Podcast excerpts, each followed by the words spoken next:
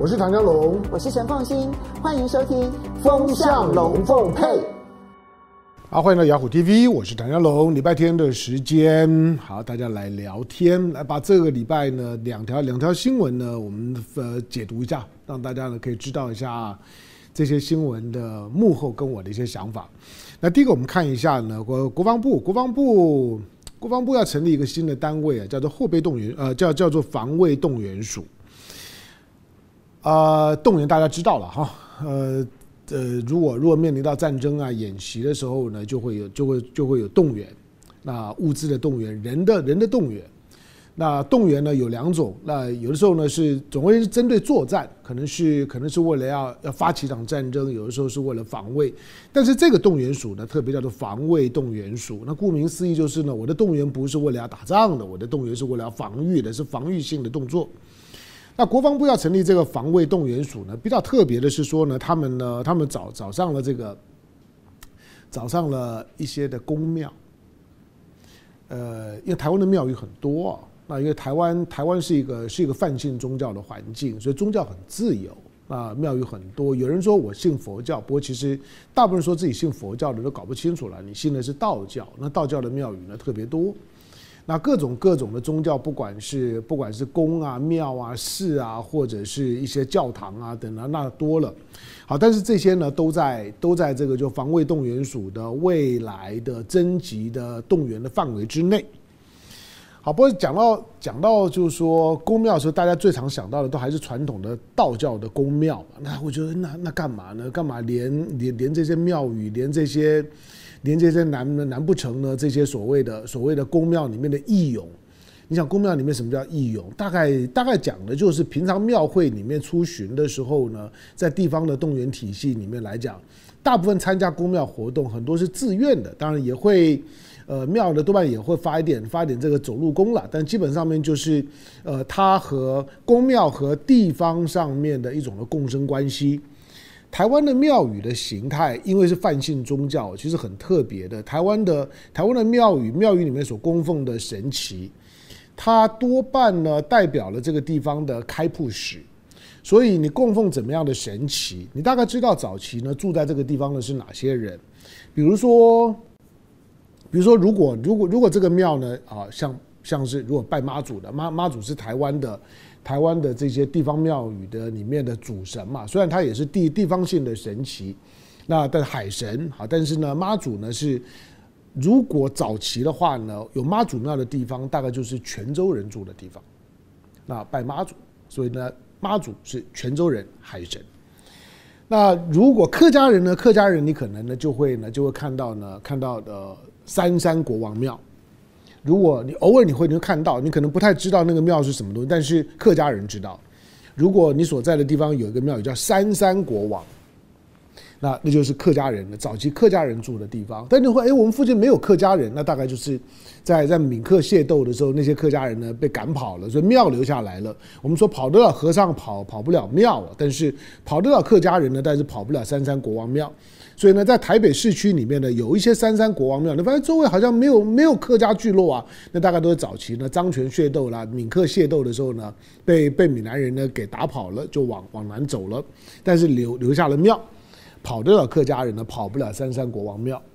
另外好，比如说呃，你你可能会看到开漳圣王，开漳圣王是开漳圣王呢，就是就是漳州人的祖庙。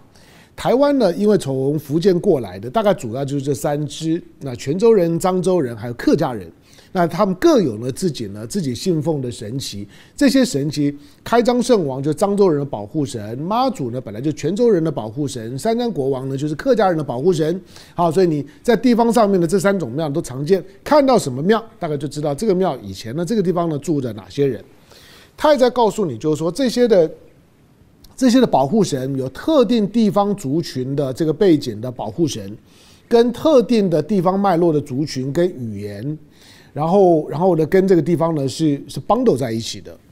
它它是一个很很重要的一个文化跟历史跟族群的坐标。呃，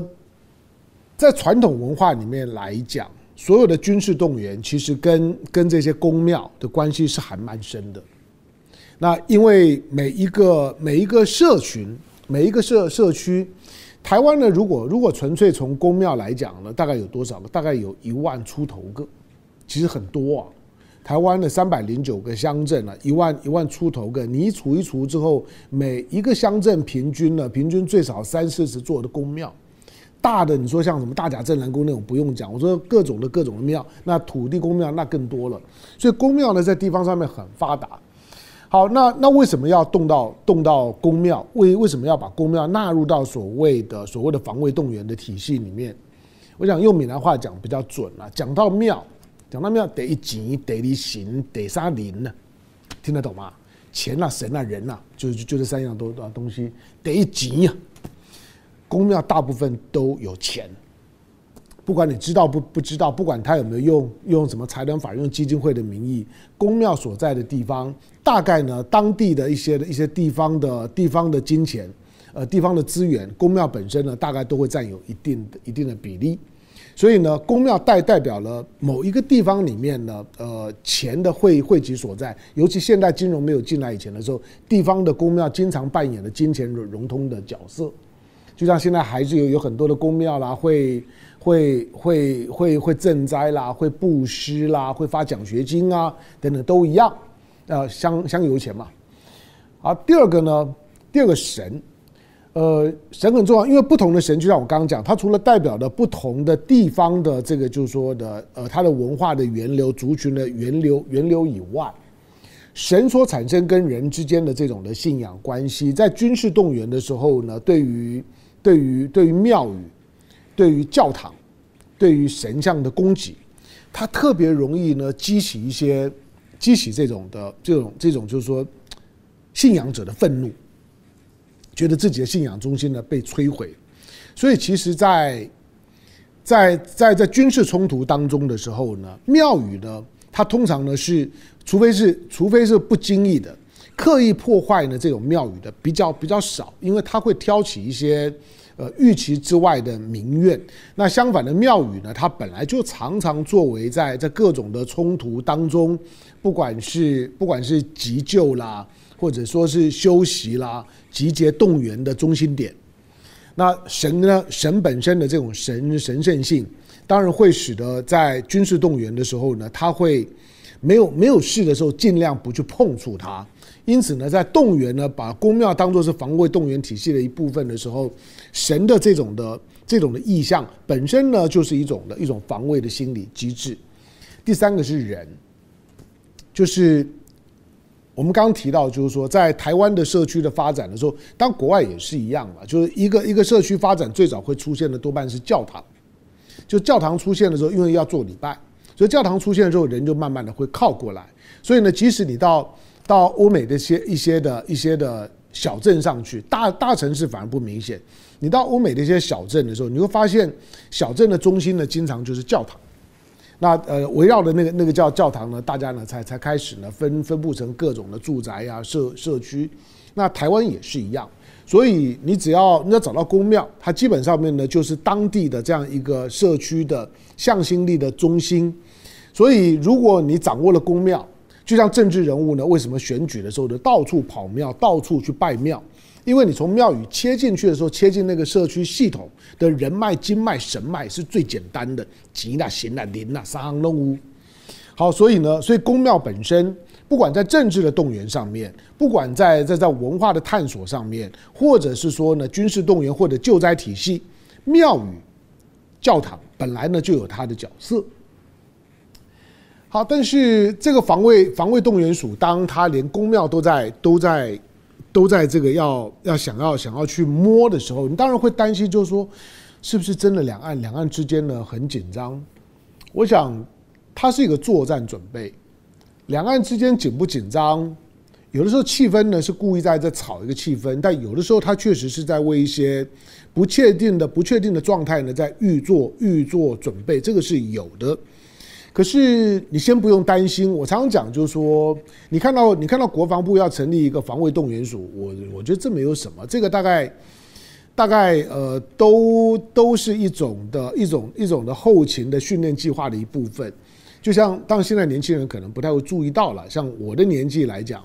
在过去，不管是后备军人的动员啊、点招啊等等这些的动作宣传，都比现在要来的扎实，要来的密集。第二个就是说，在过去，呃，在在这个动员戡乱时期没有废止以前，其实台湾几乎每一样可以用的东西，它都在某一种的动员体系里面。比如说，所有的公车，甚至所有的私家车辆。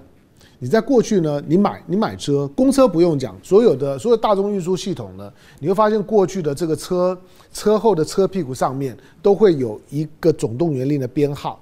那个总动员令的编号就告诉你这辆车呢，如果发生某些情况的时候，它的动员编号呢是多少，它是被动员体系的一部分，甚至于你买私家车的时候呢，它它都是在一个动员体体系里面，在过去是这样，现在当然没有没有没有这么紧张，所以大家。大家对于这种的，就是说社会上面的资源，在面临到了战争啦或者灾难的时候，要如何如何去动员，发挥最大的最大的效能，呃，后勤、救助、医疗的这样一个效能，其实不太有思考。那我想，这个后呃这个所谓的防卫动员署，大概呢就在做这件事情。但是有这么紧张吗？我想还没有。我我常开玩笑讲说。只要民进党还没有成立两个单位啊，那你大概就知道，就是说现在还没有到真的要要担心担心打仗的时候，真的要担心要担心打仗的时候呢，民进党应该就要成立两个单位，一个呢是民进党的妇联总会。那民民进党的这官夫人嘛，妇妇女们就要开始动员。那个水水当当就就不是只有选举出来的时候来来来玩一玩闹一闹，你就应该要有一个妇女的动员准备系统，就要开始缝军服啦，做做袜子啦，修皮鞋啊等等这些就要开开始做。当这妇女团体像当年蒋夫人一样，他们呢就要带带着很多的这些这些呢这这些夫人们，那太太们。就要开开始呢，到进到了所谓的军眷工厂里面呢去做这些呢这些军军需品的加工。妇联总会没有啊，还没有民进党的妇联妇联的妇联总会，那也没有民进党的这说这个清清晰的这个后备部队。还有呢，就是如果民进党呢开始成立呢台湾青年反共救国团的时候，哎，那那个时候你大概就就知道他真的就准备要要打仗了。所以如果民进党还没有成立台湾青年反共救国团，也没有呢成立呢民进党的妇联总会，大概呢就只是一般性的就是演习训练而已。好，那两岸两岸两岸之之间呢会。会多紧张，因为因为台湾呢，台湾周围的这种的这种政治气氛的炒作，每年到了四月份呢，春暖花开了之后呢，呃，海上的这种的演习啊、演训啊，就就很多。之前我们已经谈过了，解放军呢现在对于台海周围的这种的演训，那配合着美军的动作，那配合着最近的这个美日安保的架构当中的暗示性的对台湾问题的关切。台湾周围看起来真的是战云密布啊，大家呢都很都很紧张。那你看到的这种的这种强权国国家之间的争斗，俨然呢就准备在台湾在台海的要要进行一场呢一场可能非常激烈的那战争，台湾呢会是战场。可是如果你看到另外的一个议题，好，就像这个刚结束的这两天的时间。那美国的总统呢，拜登呢，召集了包括他在内全世界呢四十个国家的领袖召开的这个气候峰会。这个气候峰会呢，因为配合着四月二十二号，在台湾时间四月二十三号了，哈，四月二十二号的的，就是说呢，地球日，世界地球日，那这是一个环保概念的，就是说全球性的这样一个活动，挑这一天呢办四十个国家的这种呃这样的一个气候的峰峰会。那在最后一刻的时候呢，中国国家主席习近平也参加了，呃，俄罗斯的总统呢，普京呢也参加了，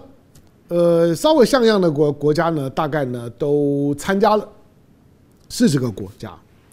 但这四十个国家呢，除了凸显了这个这个气候气候峰会，它当然在政治上面来讲，第一个。呃，对于现在的拜登来讲，这个是他一个真正的向国际社会呢宣誓就职。一月二十号，他宣誓就职成为美国总统；四月二十二号，他宣誓就职成为世界领袖，就是我仍然是世界领袖，我要登上卫冕者宝座。你们其他的三个国国家，那来共襄盛举，那呃听我的听我的圣谕。好，那写形式上面来讲，他一定有这样的政治意涵。但是就实质的内涵上面来讲，美国呢，美国必须要重新呢回到呢这个气候峰会。他如果不回到气候峰会的话，他想要去拉拢他的传统的盟友，尤其是欧盟，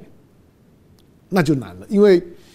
因为美国在在特朗普时代退群退的太厉害。所以这些的欧盟的这些传统的北大西洋公约组织，欧盟的这些美国的这些老朋友们，跟美国呢都产生了非常深刻的在互信上的裂痕。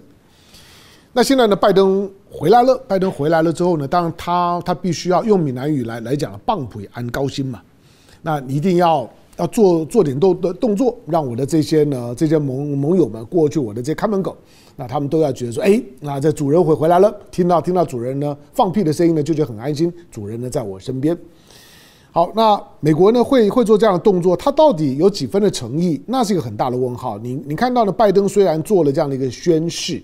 这个宣誓你也不能说他没有诚意了，那个也也是有一些难度的。只不过美国呢这个国家呢，你要你要特别留意，就是说。这个国家本身，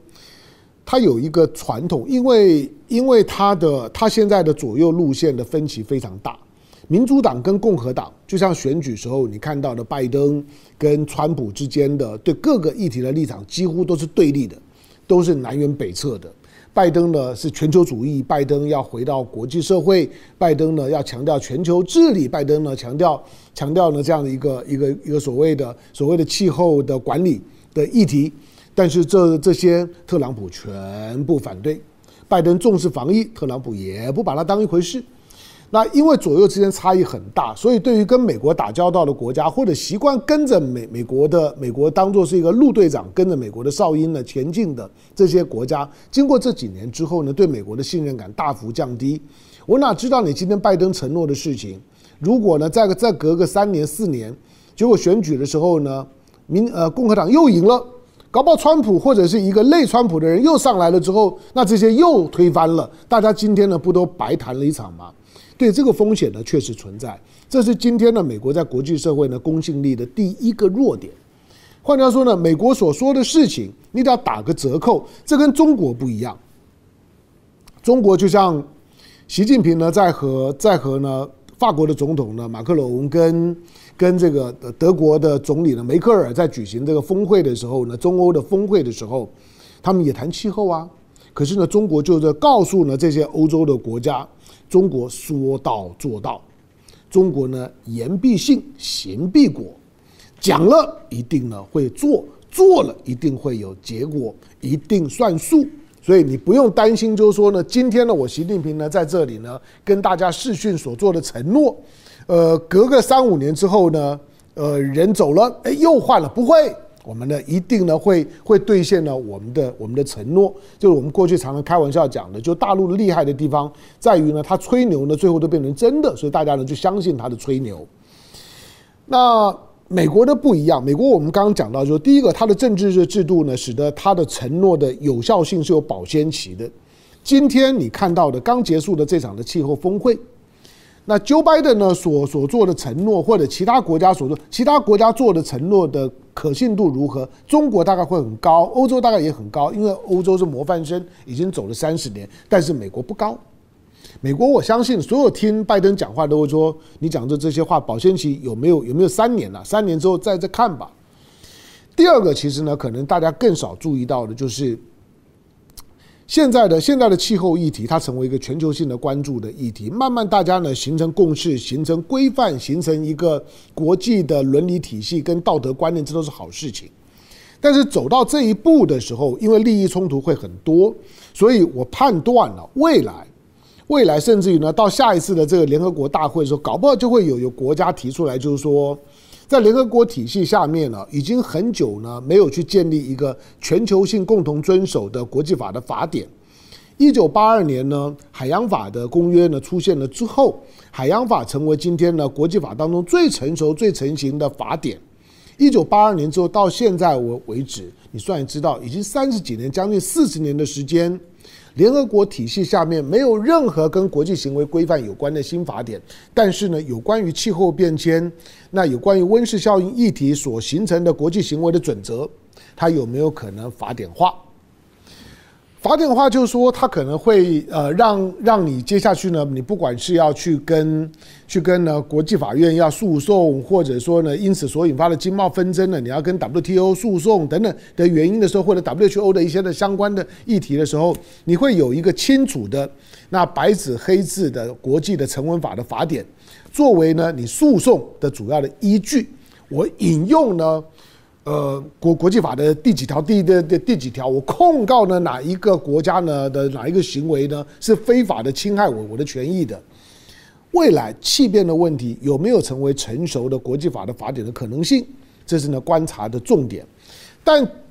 如果它的法典化出现了，当然你会你会你会知道，就是说全世界呢就会成为一个。非常上位的法律，它会去影响并且支配呢全球资源的调配。我我说了，就是说它会是一个，它会是一个呃，是一个是一个是一个分配正义的的的问题。有关于有关于就是碳排放，它其实是发展主义跟呢分配正义必须要寻找平衡的问题。